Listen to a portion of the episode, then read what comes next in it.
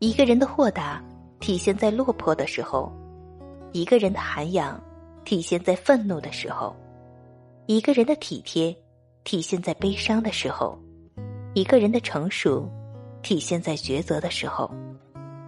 人要成长，必有原因，背后的努力与积累一定数倍于普通人，所以关键还在于自己。人的嘴巴可以救人，也可以杀人。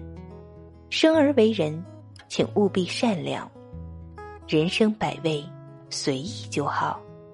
我们来到这个世上，就应该跟最好的人、最美的事物、最芬芳的灵魂倾心相见。